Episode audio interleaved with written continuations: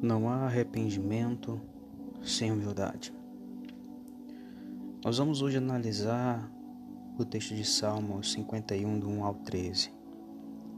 Nos cinco primeiros versículos, Davi nos ensina a característica fundamental de um coração arrependido e humilde.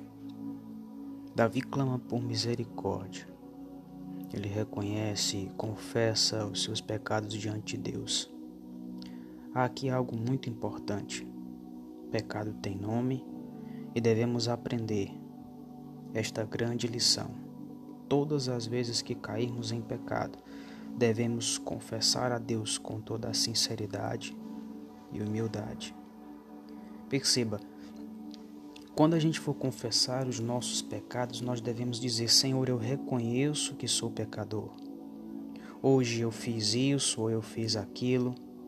Deixei que os meus desejos me dominassem e agora eu estou profundamente envergonhado.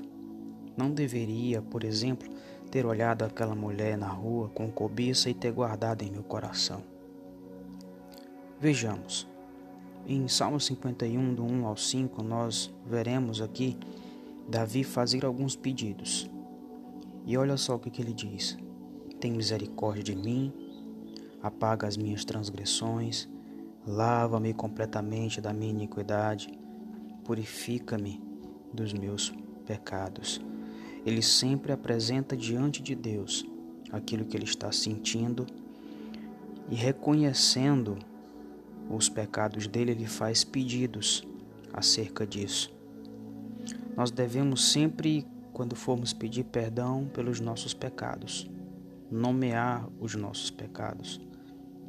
Se você, porventura, foi mentira, foi pornografia, foi masturbação, você caiu em adultério, seja qual foi o teu pecado, quando for confessar, é necessário que diga: Senhor, hoje eu fiz isso ou eu fiz aquilo. Davi ele reconhece as suas transgressões, as suas culpas. Esse é o segundo tópico. Ele reconhece os seus pecados, porque no versículo de número 3 ele vai dizer: Porque eu conheço as minhas transgressões, e o meu pecado está sempre diante de mim.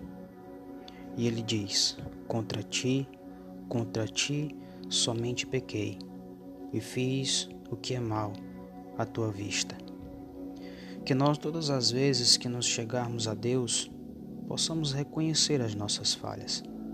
Eu quero fazer aqui um desafio para você. Ore a Deus e apresente todas as mentiras que você precisou criar para você mesmo e para os outros para manter oculto os seus pecados.